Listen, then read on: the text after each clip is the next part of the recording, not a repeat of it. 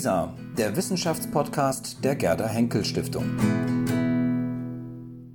Herr Dietermann, Sie sind Experte für Saudi-Arabien, wenn ich das so ganz salopp sagen kann. Sie schreiben gerade Ihre Doktorarbeit über Saudi-Arabien, konkret über die Geschichtsschreibung in Saudi-Arabien. Und in wenigen Monaten oder Wochen, glaube ich, wird Ihr Buch erscheinen, Ihre Dissertation mit dem Titel Globalization, the State and Narrative Plurality, Historiography in Saudi Arabia. Richtig? Um, beinahe richtig. Ich habe meine Dissertation abgeschlossen 2012 mit dem Titel, den Sie genannt haben. Das Buch wird auf der Dissertation basieren, hat aber einen bisschen anderen Titel, nämlich Historiography in Saudi Arabia, Globalization and the State in the Middle East. Okay, warum diese Akzentuierung? Einfach aus verlagstechnischen Gründen oder?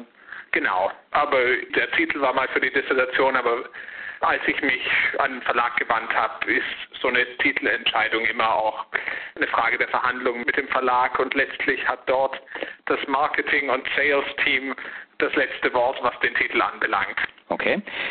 Jetzt heißt es im Untertitel also Globalization and the State in the Middle East. Sind Globalization und State hier als zwei Kontrapunkte zu verstehen?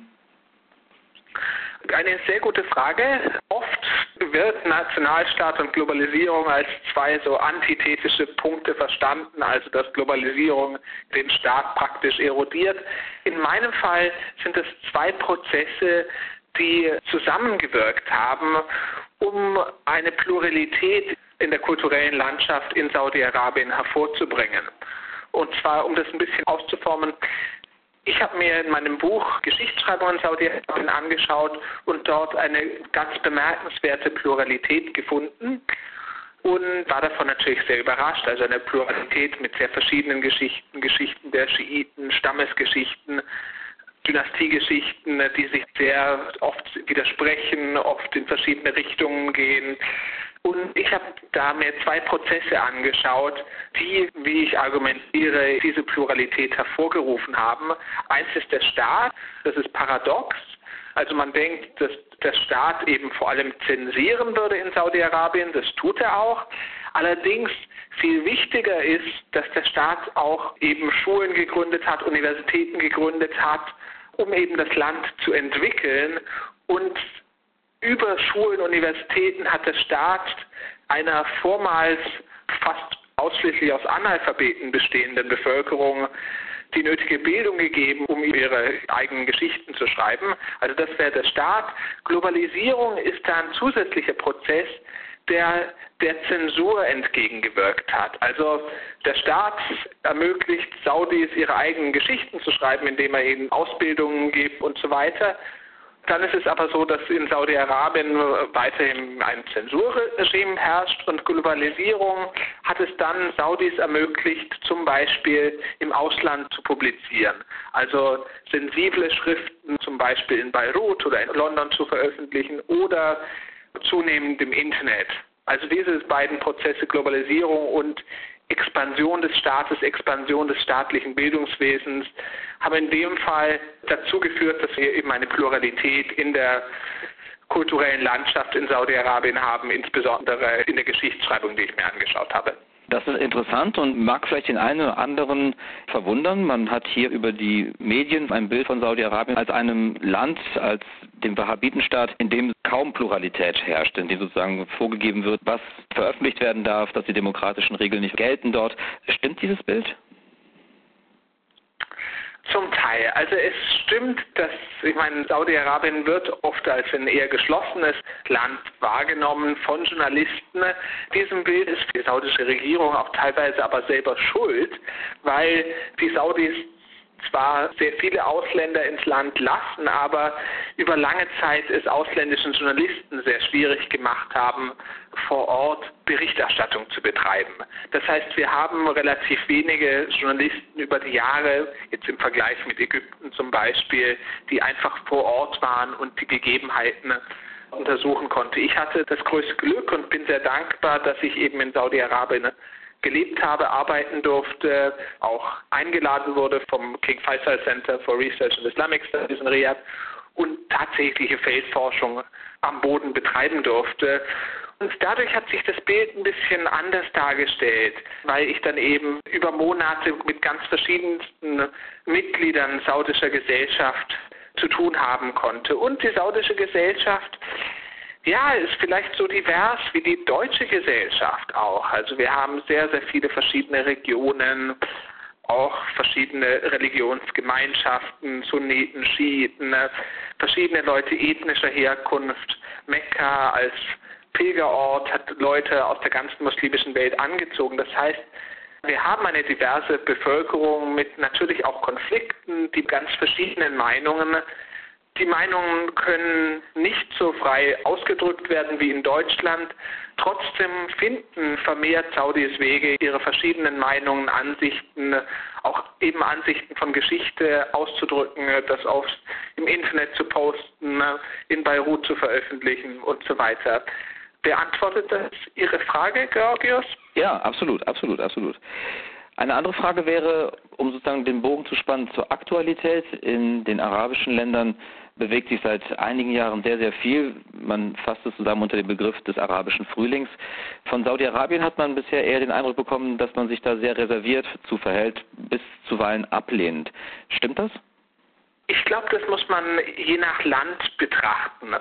Also ich glaube, der arabische Frühling ist vielleicht nicht eine Entwicklung, sondern ein ganzes Bündel an Entwicklungen, das in verschiedenen arabischen Ländern stattfindet. Und die verschiedenen Akteure haben in den verschiedenen arabischen Ländern unterschiedliche Interessen. Das sieht man ja auch schon zum Beispiel an der Haltung der Vereinigten Staaten von Amerika, dass die in Ägypten äh, andere Interessen haben als in Libyen oder in Syrien. Und das gilt auch für die saudische Regierung. Also dass die Saudis die Oppositionsbewegung in Syrien ganz erheblich unterstützen und dort gegen, also zumindest ist das meine Wahrnehmung. Ich meine, so viele Fakten dazu gibt es wahrscheinlich nicht, aber es scheint mir, dass eben da die saudische Regierung erheblich die Oppositionskräfte gegen Assad unterstützt. Was Ägypten anbelangt, scheinen die Saudis jetzt jüngst den Coup gegen Morsi in Ägypten begrüßt zu haben. Man hat einfach den Eindruck, dass die Saudis versuchen, ihren Einfluss in der Region zu wahren und jeweils die Regierungen unterstützen, die mit den saudischen Interessen eben zusammenfallen. Und die arabischen Regierungen, die gegen die saudischen Interessen sind, da begrüßt die saudische Regierung auch eben Oppositionen gegen solche arabischen Regierungen. Also eine sehr, sehr komplexe saudische Politik, unterschiedlich je nach Land. Insgesamt sind aber die Saudis zurückhaltender, da haben Sie recht, zumindest in der öffentlichen Unterstützung oder in der öffentlichen Rolle. Also viel saudische Außenpolitik, glaube ich, wird nicht sehr in der Öffentlichkeit präsentiert. Glauben Sie denn, dass sich Saudi-Arabien auch aufgrund dieser Entwicklungen durch den arabischen Frühling verändern wird? Sicherlich. Also die Saudis beobachten die Revolution in der ganzen arabischen Welt, diese ganzen Entwicklungen. Sie beobachten sie im Fernsehen, aber auch vermehrt natürlich im Internet, über Twitter. Es gibt sicherlich auch saudische Oppositionelle, die von den Geschehnissen lernen. Gleichzeitig gibt es aber auch Saudis, die erschrocken sind darüber, wie die Revolutionen in den arabischen Staaten teilweise abgelaufen sind. Also es gibt sicherlich einige Saudis, die sagen, sie wünschen sich Reformen in Saudi-Arabien, aber sie wünschen sich nicht das Blutbad, das sie etwa in Syrien wahrnehmen. Oder sie wünschen sich Reformen, aber sie wünschen sich nicht unbedingt dass die chaotische Situation, die sie vielleicht in Ägypten wahrnehmen. Also ich glaube, die Saudis beobachten Sie lernen von den anderen Revolutionen und das aber auf verschiedenen Seiten. Also sowohl saudische Oppositionelle als auch die saudische Regierung versucht von den Erfahrungen der arabischen Nachbarstaaten zu lernen.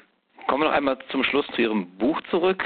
Das Buch ist ausgezeichnet worden, beziehungsweise Ihre Dissertation. Was genau ist ausgezeichnet worden? Genau, also die dem Buch zugrunde liegende Dissertation wurde ausgezeichnet von der British Society for Middle Eastern Studies. Also das ist so der Fachverband der britischen Nahostspezialisten. Und das ist der Preis für die beste Dissertation, die an einer britischen Universität zum Nahen Osten, zu einem Thema, das im Nahen Osten zu tun hat, im vergangenen Jahr abgeschlossen wurde. Und ja, ich bin sehr glücklich und bin sehr dankbar, dass ich da der Joint Winner bin. Also es gibt noch eine andere Preisträgerin, mit der ich mir diesen Preis teile. Also zwei Dissertationen sind ausgezeichnet worden. Und es ist wichtig, solche Preise zu haben, um eben guten Arbeiten eine zusätzliche Öffentlichkeit zu geben. Ja, und ich bin sehr, sehr dankbar der British Society for Middle Eastern Studies gegenüber und natürlich all den Organisationen und den Leuten, die mich unterstützt haben über die vergangenen Jahre, insbesondere natürlich auch der Gerda Henkel Stiftung, die mir ein großzügiges Promotionsstipendium gegeben hat. Ein Stipendium, das das Schreiben dieser Arbeit ermöglicht hat. Aber nicht nur deshalb gratulieren wir ganz herzlich zu diesem Preis. Ist das vielleicht der Anfang einer wissenschaftlichen Karriere? Haben Sie vor, in der Wissenschaft zu bleiben? Ja, ich hoffe es. Also ich arbeite momentan als wissenschaftlicher Mitarbeiter in Berlin am Zentrum Moderner Orient und an der Berlin Graduate School Muslim Cultures and Societies. Also ich habe das große Glück, das große Privileg, eben gerade wissenschaftlich arbeiten zu dürfen. Und von August werde ich wieder in der arabischen Welt arbeiten. Ich werde ab August als Assistant Professor of History an der Virginia Commonwealth University in Katar unterrichten und ja, freue mich dann auch eben in Zukunft wissenschaftlich tätig zu sein und nicht nur über die arabische Welt, muslimische Welt, sondern auch in ihr. Und ja, hoffe dann eben auch Erkenntnisse, spannende Erkenntnisse zu gewinnen, hoffentlich sowohl für Publiken im Westen als auch in der arabischen Welt von Interesse sind.